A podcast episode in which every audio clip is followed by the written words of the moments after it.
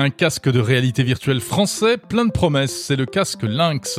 On en parle cette semaine dans Monde Numérique avec son créateur Stan Larocque. Donc nous on est le seul fabricant français et un des rares européens à fabriquer du hardware euh, pour le métaverse entre guillemets et je pense que euh, en 2023 on va vraiment transformer l'essai. La réalité virtuelle, on va en parler également avec Lucas Perrodin, c'est sa spécialité, ancien du groupe Meta. Il nous parlera des débouchés commerciaux du métavers et aussi de ce qu'il pense des projets de son ancien patron. Je pense que c'est un rêve de Mark Zuckerberg, il a, il a changé beaucoup de choses avec les réseaux sociaux. Maintenant, il est habitué, tout ça est monétisé, ça a pris une grande taille. Il a envie de faire une deuxième vague, de révolutionner. Euh, est-ce que ça va marcher? On n'en est pas certain. Voilà, deux invités passionnants, pas forcément d'accord sur tout, et puis on parlera aussi des perspectives économiques du métavers. Bienvenue dans Monde Numérique numéro 53.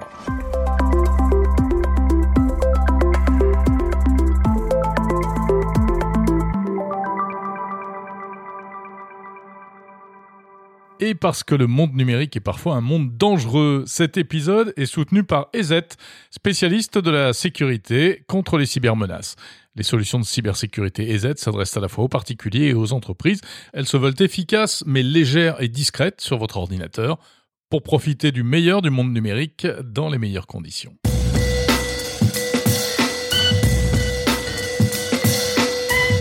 Une alliance professionnelle pour le métavers. Elle vient de voir le jour cette semaine, ça s'appelle le Metaverse Standards Forum, une alliance qui a pour but euh, de s'entendre sur ce qui fait ou euh, qui fera le métavers euh, ou les métavers, notamment à travers les standards techniques, afin que ces standards demeurent ouverts et universels. Ça, c'est la promesse, avec des métavers interopérables. Ça veut dire que concrètement, par exemple, quand on achètera un bien virtuel dans un métavers, on pourra en principe le retrouver dans un autre. Alors dans cette alliance, on trouve des marques comme Meta, Microsoft, Nvidia, Qualcomm, Sony, Adobe, Epic Games, etc., etc. Mais également des enseignes telles que Alibaba, Ikea ou encore euh, même le World Wide Web Consortium, ce qui montre bien euh, l'intérêt euh, de tous ces organismes, quels qu'ils soient, technologiques ou pas, pour ces futurs outils numériques. Le métavers, selon une étude de l'Institut McKinsey, cela devrait peser 5 000 milliards de dollars en 2030. Connaissez-vous Butterscotch, Starburst, Half Dome ou Holocake Certainement pas et pour cause, car en fait, ce sont des casques de réalité virtuelle mais qui ne sortiront jamais dans le commerce. On ne les trouve actuellement que dans les labos de Meta aux États-Unis, la firme de, Mark Zuckerberg, encore lui.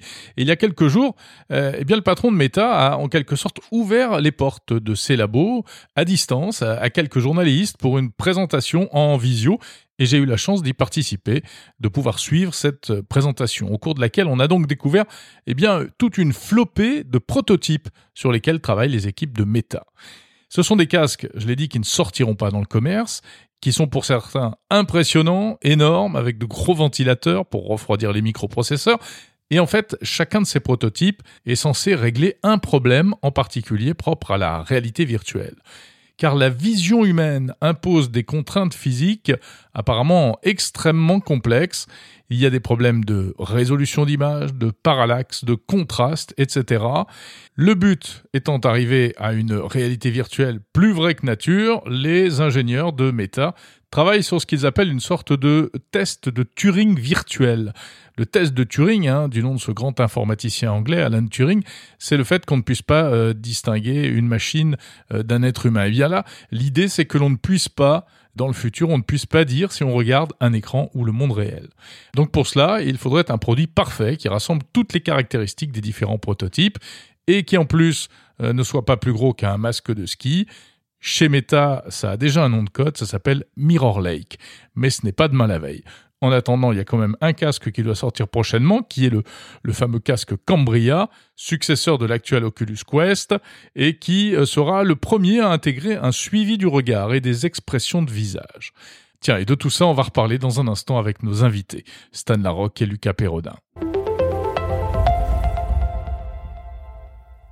Il n'y a pas que la VR dans la vie, mais il y a aussi les réseaux sociaux, avec des nouvelles de Facebook et Instagram. Des changements en perspective sur ces deux plateformes, c'est Mark Zuckerberg, encore lui, qui l'a annoncé récemment dans une interview à la chaîne américaine CNBC. Il, expliquait, il a expliqué que bientôt, on ne verra plus euh, en priorité les contenus postés par nos contacts ou par les comptes que l'on suit, mais surtout des contenus provenant d'autres personnes, toutes sortes de personnes, des contenus euh, musicaux, des contenus amusants, tout cela généré automatiquement par les algorithmes en fonction de nos goûts supposés. Pourquoi ce changement, qui est donc euh, diamétralement opposé à la stratégie qu'avait annoncée par exemple Facebook il y a plusieurs années, en disant qu'on allait voir euh, en priorité ce que postaient nos amis? Eh bien là, patatras, le problème c'est TikTok. La plateforme chinoise TikTok fait de plus en plus concurrence euh, à Facebook et Instagram, et le groupe Meta a clairement l'intention d'y répondre, notamment en faisant ce choix drastique prochainement. Préparez-vous donc à voir arriver toutes sortes de nouveaux contenus sur vos fils Instagram et Facebook. TikTok, justement, est au cœur d'un mini-scandale pour euh, des questions de vie privée.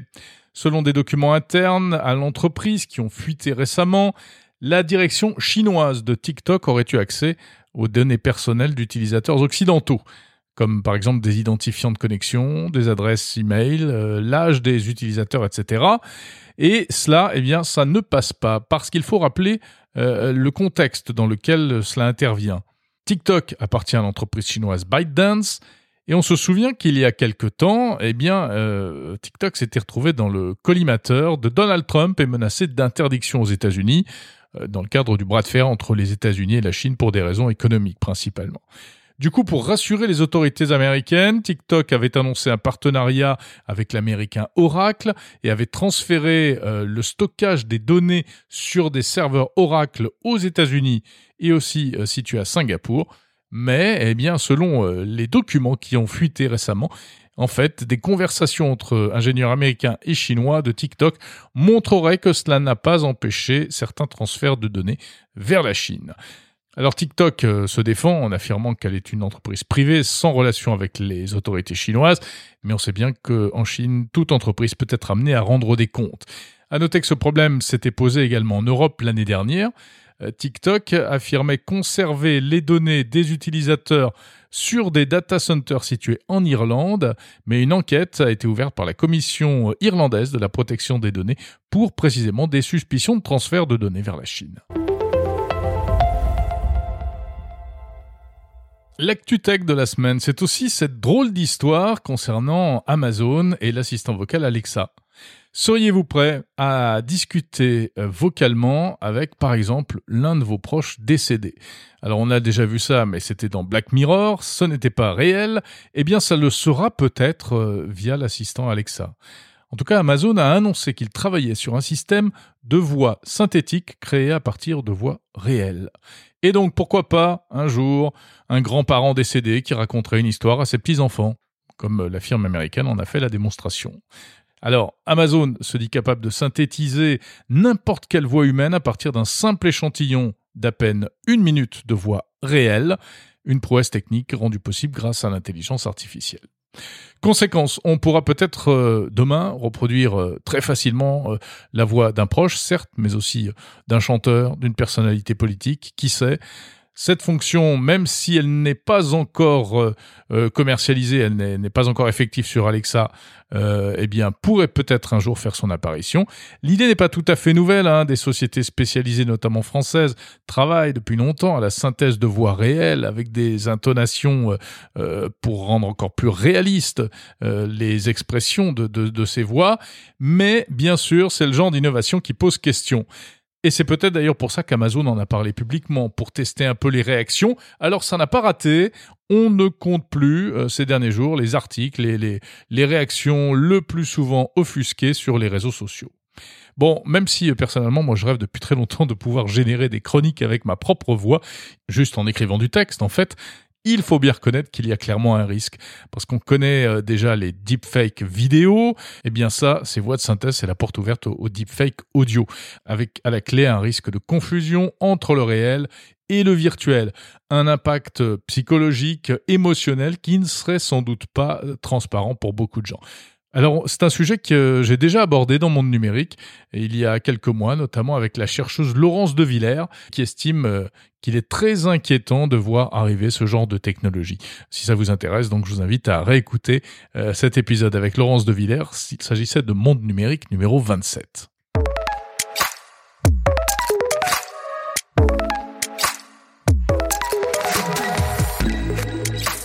Voilà pour l'actu de la semaine. On va passer maintenant aux interviews de Monde Numérique. Avec deux invités vraiment passionnants cette semaine. On va parler des dessous de la réalité virtuelle. Quels sont les, enjeux techniques de cette AR-VR et aussi les enjeux commerciaux, sans oublier même les questions de souveraineté. On va voir ça avec Stan Larocque de la société Lynx. Et puis avec Lucas Perrodin, on s'intéressera au métavers version Zuckerberg, mais pas seulement. Ancien responsable de la réalité virtuelle au sein du groupe Meta, Lucas Perrodin est maintenant spécialisé dans le conseil aux entreprises pour euh, l'accès à ces technologies.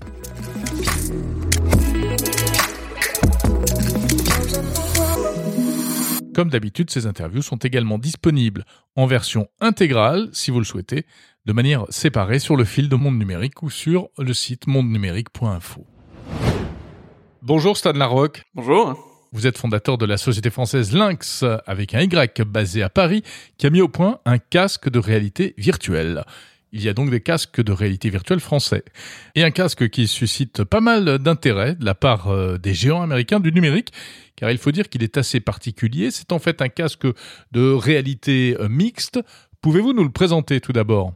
Voilà, c'est ça. Donc nous, on est le, le, seul fabricant français et un des rares européens à fabriquer du, du hardware euh, pour le métaverse entre guillemets. Euh, on, on, fabrique du coup, euh, bah, pour le moment là, des, des, casques avec un modèle très en vogue qui s'appelle le Lynx R1 et qui a cette particularité de, on va dire, de couvrir tout le champ des technologies immersives, du bout de la réalité virtuelle jusqu'à la réalité augmentée et tout ce qu'il y a entre les deux.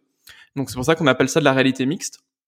Et ça va vraiment bouleverser les usages parce qu'il y a les usages qu'on connaît en réalité virtuelle autour du, divertissement, du jeu vidéo, des films 360, etc. Ça, on va dire que c'est pas mature, mais c'est connu. C'est des, des, applications qui sont connues depuis maintenant plusieurs années, qui sont déployées en entreprise ou, ou, dans le grand public.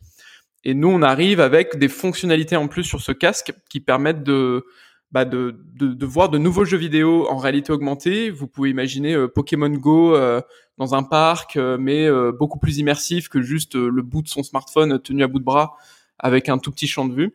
Et des applications assez dingues dans le, dans le milieu professionnel autour de cette nouvelle réalité mixte. Mmh. Alors pour le décrire un petit peu plus, donc il est assez léger, il est un peu plus compact que l'Oculus Quest de Facebook. Ouais, il est. Alors, il est un petit peu plus compact et, surtout, il est, il est à peu près aussi lourd, mais il est beaucoup mieux équilibré sur la tête. On a fait le choix technique de mettre la batterie à l'arrière, en fait, qui est l'élément le, plus lourd dans à peu près n'importe quel euh, objet électronique euh, grand public maintenant. Euh, et, le fait de mettre la batterie à l'arrière, ça nous a permis de l'équilibrer sur votre tête et d'avoir le centre de gravité du casque à peu près au même niveau que le centre de gravité de votre tête. Donc à la différence de l'Oculus où tout est à l'avant et du coup ça vous fait mal sur votre structure osseuse et, et c'est difficile sur, pour votre cou au bout de 15 minutes, nous euh, on peut le porter euh, plus longtemps du coup. Mmh. Oui, un peu comme euh, HoloLens de Microsoft. Tout à fait. Ouais. Et alors, la particularité, je le disais, c'est que euh, il mixe à la fois la réalité virtuelle, la réalité augmentée. C'est-à-dire qu'en fait, concrètement, on peut voir ce qu'il y a autour de nous alors qu'on porte le casque grâce à des caméras. Voilà. Donc on a on a six caméras devant le casque euh, qui, qui, qui, tournent à, très haute fréquence euh, en temps réel. Faut, faut imaginer que entre les écrans et les caméras, il y a 10 gigas par seconde dans le casque en, en, en continu euh, sur le sur le processeur qui font des allers-retours. Donc euh, on a deux de ces caméras en fait qui qui ont le rôle de vos yeux et c'est pour ça qu'elles sont placées euh, en gros au milieu du casque euh, à 64 mm l'une de l'autre. Et 64 mm, c'est pas un hasard, c'est l'écart interpupillaire moyen chez l'homme adulte. Donc elles sont positionnées à peu près comme vos yeux devraient être positionnés euh, euh mmh. sur, sur votre visage pour la, la, moyenne des gens. Et ces caméras vont filmer l'extérieur du casque et vous le ramener en temps réel avec une latence extrêmement faible euh, qu'on a développé avec, euh, avec Qualcomm euh, pour justement vous permettre de voir à travers le casque et du coup surimposer sur cette image caméra des objets virtuels ensuite. Et c'est ça qui ouvre de, de, de nouvelles possibilités. Oui. Alors pour euh, préciser à ceux qui euh, ne connaissent pas forcément, Oculus Quest euh, de Facebook a aussi des caméras, mais elles permettent une vision uniquement monochrome, hein, donc en noir et blanc, puis en plus c'est très très pixelisé. Vous, vous avez l'ambition vraiment de faire un outil qu'on peut, qui ne nous coupe pas entièrement du monde. Bah c'est ça en fait. C'est déjà les, enfin, les, les, caméras de, de, Facebook dont vous parlez, en fait, elles n'ont pas été conçues pour ça, donc c'est pour ça qu'elles sont en noir et blanc avec une, une qualité euh, qui, qui n'est pas euh, celle qu'on attend pour l'œil humain. Nous, on a vraiment fait le, le pari, le, le, choix matériel dans notre casque de mettre ces caméras haute définition et, euh, et à framerate euh, élevé pour justement avoir cette sensation de réalisme et ne pas couper les gens quand ils sont en, en réalité virtuelle. Et du coup, ça, vous n'avez pas besoin d'enlever le casque pour voir euh, votre téléphone, les gens autour de vous dans votre salon ou euh, là où vous travaillez. Et il y a, y a aussi le fait que sur les côtés du casque, on peut enlever la mousse. Généralement, en fait, quand vous portez un casque, euh, vous avez une mousse qui vient couvrir votre visage pour être dans l'obscurité totale, pour garantir une immersion euh, totale en réalité virtuelle. Nous, cette mousse, elle est aimantée et vous pouvez l'enlever, ce qui fait que quand vous êtes en, en réalité augmentée, que les caméras du casque sont allumées, vous avez également votre vision périphérique qui est dégagée pour voir euh, les obstacles, euh, euh, pour voir le fait de voir sur votre côté, ça vous permet aussi de récupérer un équilibre vestibulaire qui en fait va faire en sorte que vous n'aurez pas le vertige. Parce que mmh. quand, quand, on voit sur notre périphérie, c'est là où, où c'est l'information qu'utilise notre cerveau pour essentiellement se repérer dans l'espace et ne pas tomber. Et c'est un sens qu'on perd en réalité virtuelle. Mmh. Alors, quand on vous écoute comme ça, on se dit que c'est assez impressionnant parce que vous euh, semblez relever plusieurs défis euh, que même les plus grands ont du mal à relever. Il y avait une conférence, une présentation de Mark Zuckerberg il y a quelques jours euh, en ligne, au cours de laquelle il a présenté tous les prototypes qui sont à l'écoute, qui sont en préparation chez Meta, et en expliquant que, en gros, c'était très difficile tout ça parce qu'il y avait plein de défis techniques, hein, la parallaxe, la profondeur de champ, le focus, etc., etc. Euh, vous, on a l'impression que vous, vous relevez tous ces défis comme ça euh, en un tournement Alors, oui et non. Faut, faut comprendre que c'est, il y a, une différence de moyens euh, assez énorme. Un, parallèle qu'on pourrait faire, c'est qu'aujourd'hui, chez Lynx, on est 17 pour le moment. Chez Facebook, ils sont 17 000. Donc, pour chaque employé chez Lynx, il y a 1000 clones chez Facebook en train de pédaler sur probablement un, un, sujet similaire. Donc, voilà, déjà, déjà Facebook, c'est euh, une machine de guerre énorme qui a été déployée par Mark Zuckerberg parce qu'il a dit la VR c'est mon truc, boum, il a mis son argent sur la table et c'est parti à coup de milliards. Je crois que c'est 3 milliards par trimestre euh, le, le, le, coût de, de, son unité qui ne fait pas de profit pour le moment. Euh, nous, il se trouve qu'on fait des profits, donc on dépense pas pareil, mais nous on a un cash flow positif au moins, donc c'est on est dans les rares personnes à faire de l'argent en réalité virtuelle et réalité augmentée. Il faut quand même avouer que c'est un marché je, dirais un peu casse-gueule. Euh, c'était comme les drones et l'IoT avant. Hein. C'est euh, tout le monde s'est tout le monde s'est fait les dents dessus et il n'y a pas grand chose qui, qui, en est sorti. Le gros pari de Mark Zuckerberg, c'est de se dire bah je vais faire un bon technologique. Il se rend compte que c'est compliqué. Et moi, quand je vois ce genre de vidéo, en étant dans l'industrie, quand, quand je le vois pavaner comme ça, je me dis il est en train de justifier des choses. Il a des choses à justifier à ses investisseurs. Il dit regardez, on travaille, regardez, on fait des trucs de fou euh, il s'adresse pas que à nous, il s'adresse pas que, au grand public quand il fait ce genre de choses. De la même manière que quand il monte sur scène euh, lors de sa conférence annuelle euh, qui s'appelait Oculus Connect, qui s'appelle maintenant Facebook Connect, euh, quand, quand, il fait ce genre de choses, c'est que pour les actionnaires de Facebook, il, voilà, il, il, se met en scène aussi en disant je, je porte le truc, je, je fais ce pari, les gars, ça va marcher, faut y croire. Et, et ils ont beaucoup de problèmes en interne, à la fois de, de financement, mais aussi RH.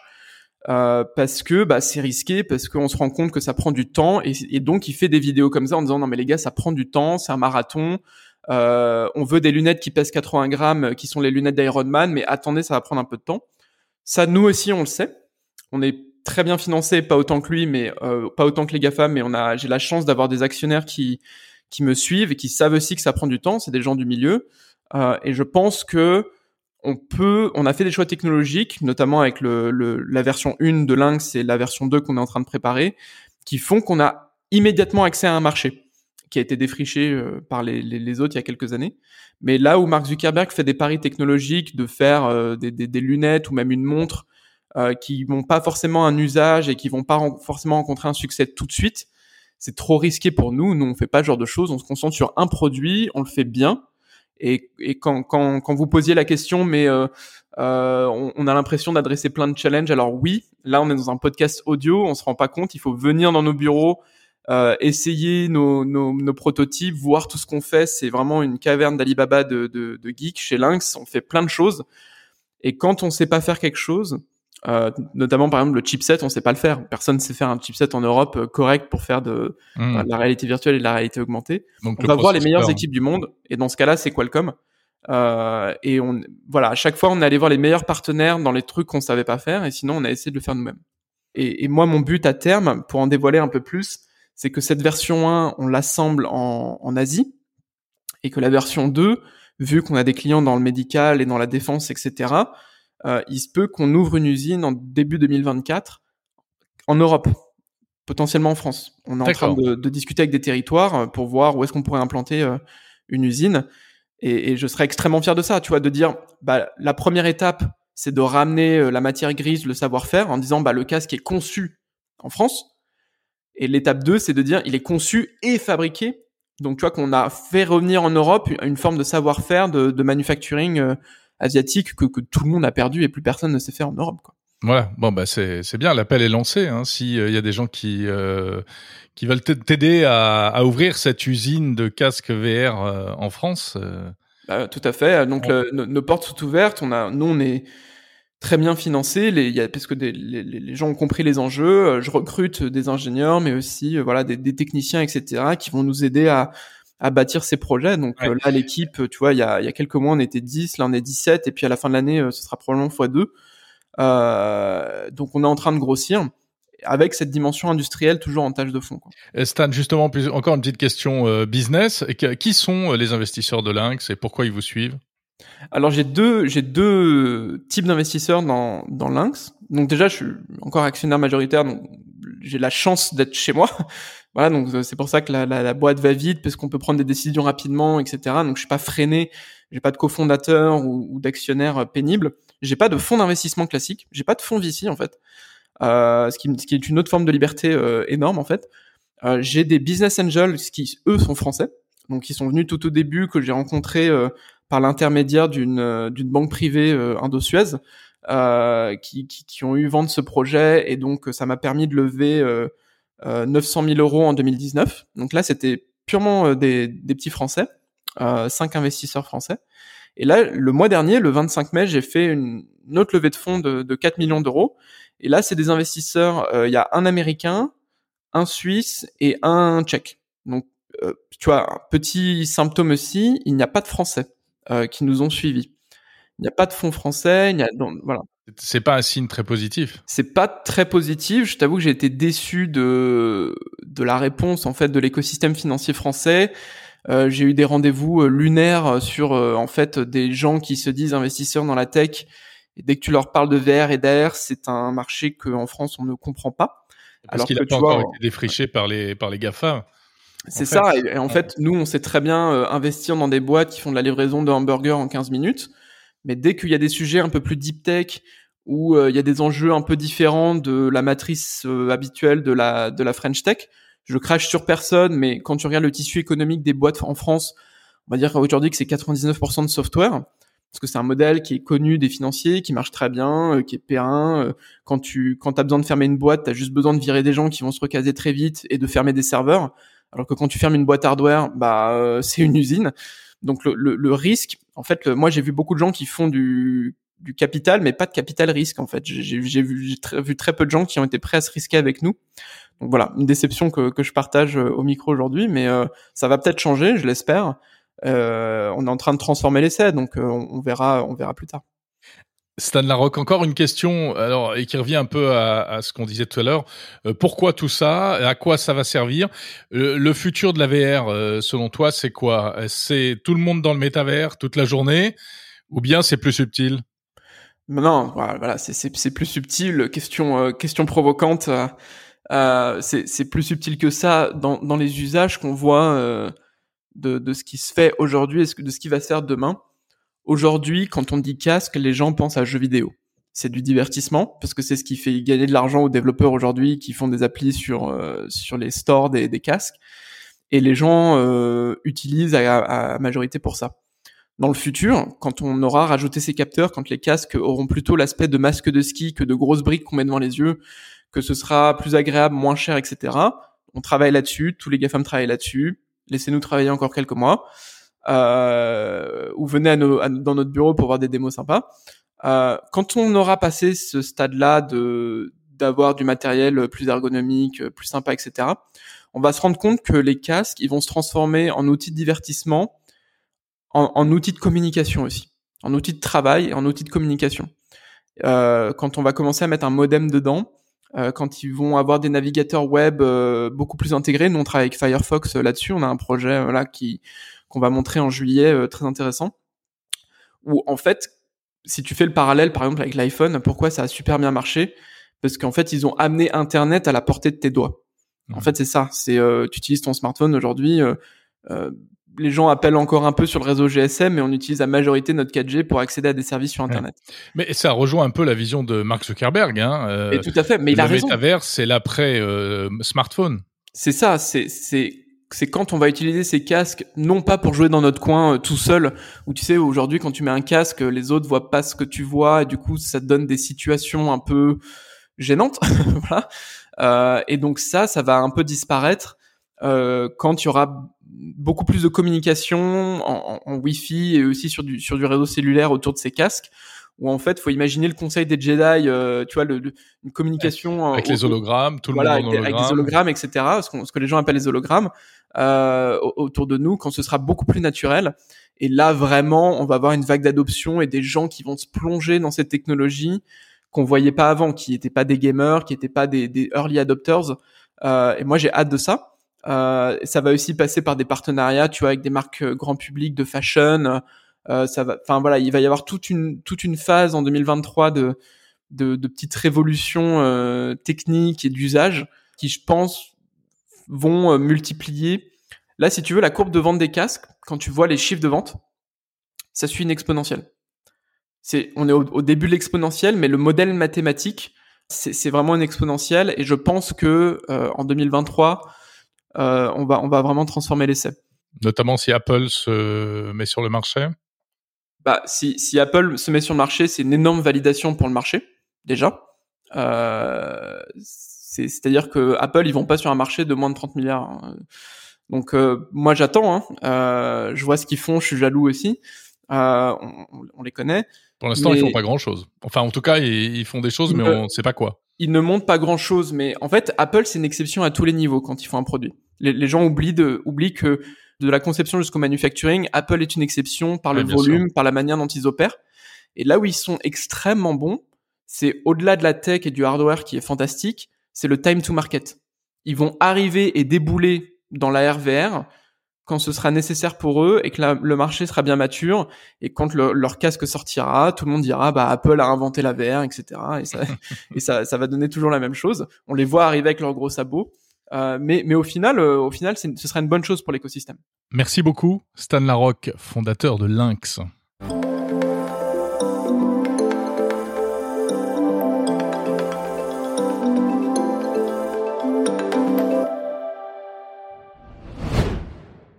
Bonjour Lucas Perrodin. Bonjour Jérôme. Vous êtes fondateur de Moula Digital, un cabinet conseil qui aide les marques à se, à se numériser. Donc vous les conseillez pour aller sur les réseaux sociaux, le métavers, etc. Et puis également, euh, vous avez travaillé chez Meta pendant plusieurs années, ex-Facebook. Vous avez été directeur réalité virtuelle, réalité augmentée pour l'Europe, le Moyen-Orient et l'Afrique. Bah alors on va on va commencer par ça. On va parler de la réalité euh, augmentée et de la réalité virtuelle. D'après vous, Lucas Perrodin, est-ce que c'est, pour faire court, l'avenir d'Internet, comme le dit euh, par exemple notamment Mark Zuckerberg à travers le métavers?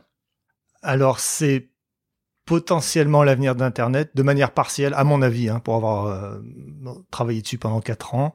Euh, on va avoir plus de réalité virtuelle, on aura de la réalité augmentée. Ça va prendre beaucoup de temps, mais je ne crois pas que ce sera euh, ou alors dans 15 ans ou 20 ans, euh, notre principale manière d'utiliser la technologie. Je pense qu'on restera dans des usages hybrides et que nos téléphones, euh, nos PC ont beaux jours devant eux.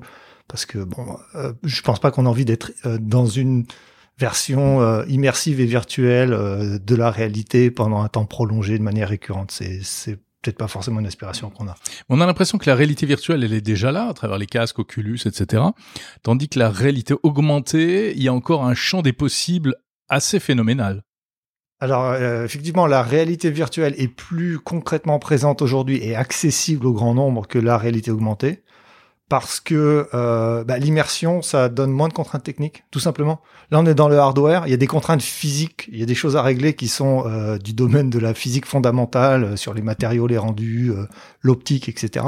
Et c'est plus possible en réalité virtuelle. En réalité augmentée, il y a encore énormément de problèmes de reflets, de qualité de l'image, de définition, de largeur du champ de vision, qui sont des problèmes extrêmement difficiles à régler. Donc c'est pour ça que Que ça va prendre du temps. ça va prendre du temps et ça n'existe pas de manière euh, satisfaisante aujourd'hui. Il n'y a pas de solution de réalité augmentée qu'on utiliserait toute la journée.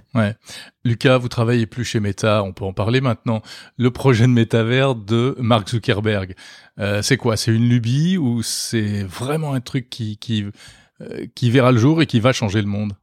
Je pense que tous les projets qui changent le monde commencent comme des, pas des lubies, mais des rêves ou des ambitions ou parfois de la mégalomanie, des envies. pour avoir envie de changer le monde, il faut voir très loin et il faut avoir euh, une chance infime de succès et mettre beaucoup de, de moyens derrière. Donc c'est ce qui se passe. Donc la réponse, elle est un peu au milieu. C'est, euh, je pense que c'est un rêve de Mark Zuckerberg. Il a, il a changé beaucoup de choses avec les réseaux sociaux. Maintenant, il est habitué, tout ça est monétisé, ça a pris une grande taille. Il a envie de faire une deuxième vague, de révolutionner euh, la technologie et notre accès à la technologie. Donc, il veut changer ça. Il met énormément de moyens derrière. Est-ce que ça va marcher? Et, euh, La question est posée. On n'a pas de, on n'en est pas certain. Ça peut marcher, mais il y a une possibilité euh, que je dirais qui n'est pas moindre que euh, finalement on n'arrive pas à réaliser ce, ce rêve. Ouais, c'est pas gagné. Alors vous, votre boulot, c'est de conseiller les entreprises qui euh, veulent se lancer là-dedans et qui apparemment sont très friandes. On a l'impression qu'elles veulent tout y aller. Euh, Il y a beaucoup d'entreprises qui parlent de ça. Récemment, euh, Carrefour a fait un peu le buzz avec une petite séquence de pseudo-recrutement dans le métavers.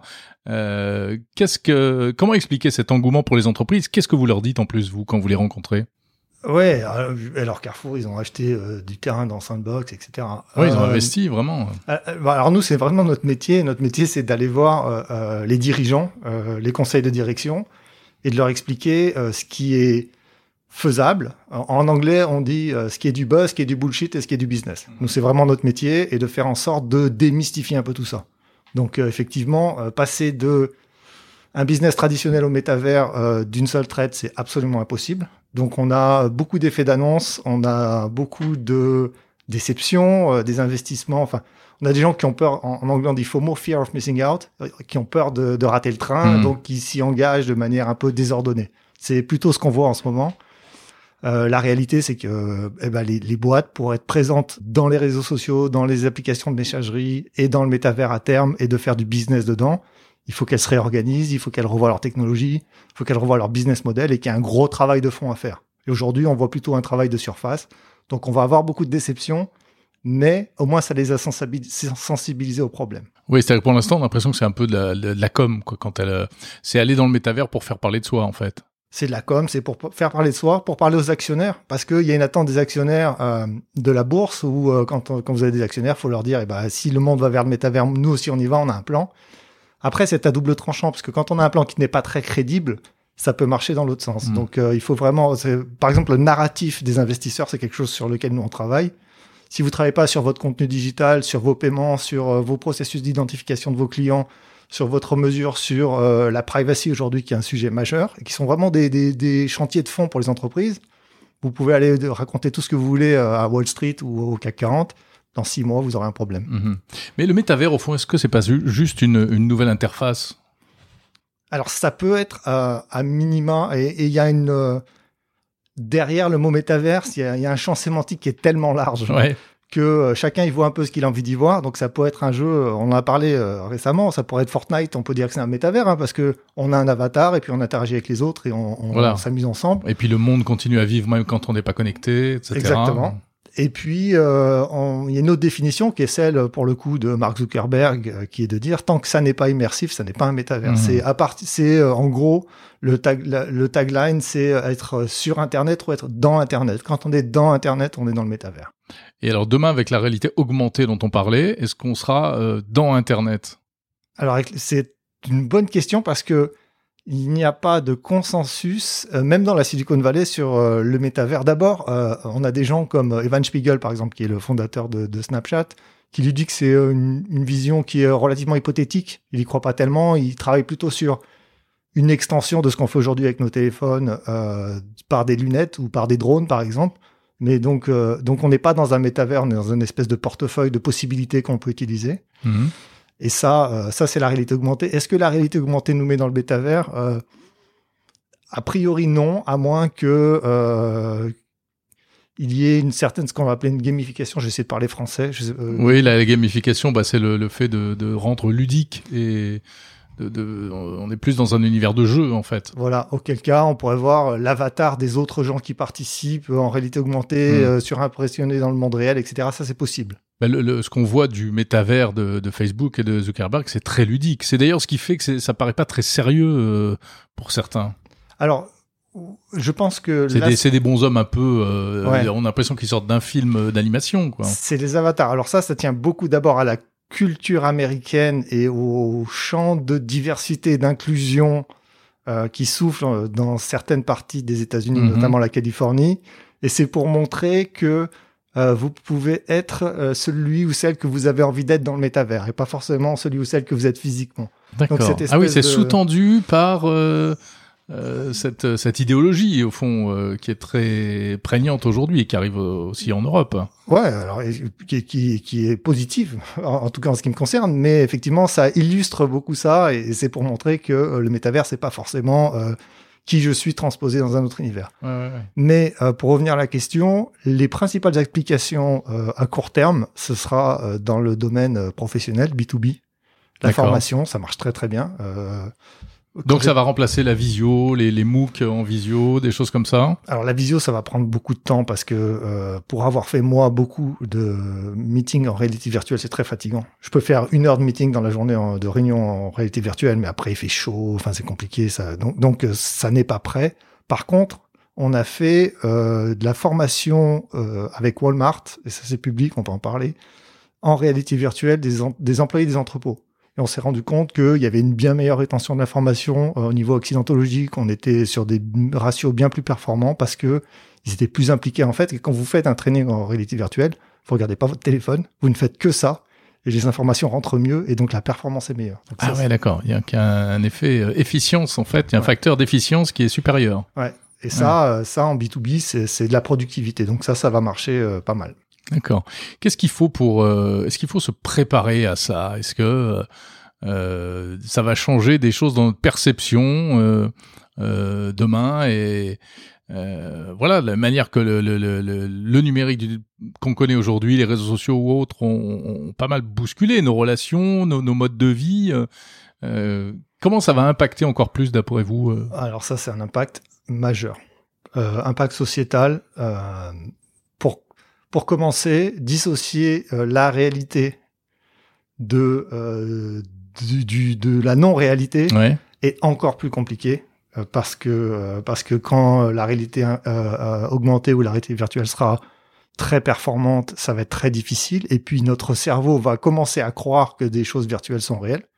Donc ça, très très gros problème, problème de santé mentale, euh, problème de législation, comment est-ce qu'on légifère dans le métavers? Aujourd'hui, il y a des, il y a des cas d'agression dans le métavers. D'agression sexuelle, d'agression physique. Sont-elles réelles ou pas? Euh, Enfin, là, là, euh, toute la partie euh, euh, régulation est, reste à faire. Et c'est un énorme chantier. Il y a une problématique d'acceptabilité sociale. Si moi j'ai des lunettes de réalité augmentée que elle scanne votre visage, qu'elle me dit dans quel état psychique vous êtes et que je peux vous manipuler parce que j'ai plus d'informations que vous, vous ne les avez pas, est-ce que c'est acceptable? Ça, c'est hmm. une grande question. Donc, il y a énormément de travail à faire avant que ce soit euh, quelque chose d'acceptable dans la société. Merci beaucoup, Lucas Perrodin. Merci, Jean. Fondateur de Moula Digital, spécialisé dans euh, le conseil aux entreprises pour la digitalisation et l'entrée dans le métavers.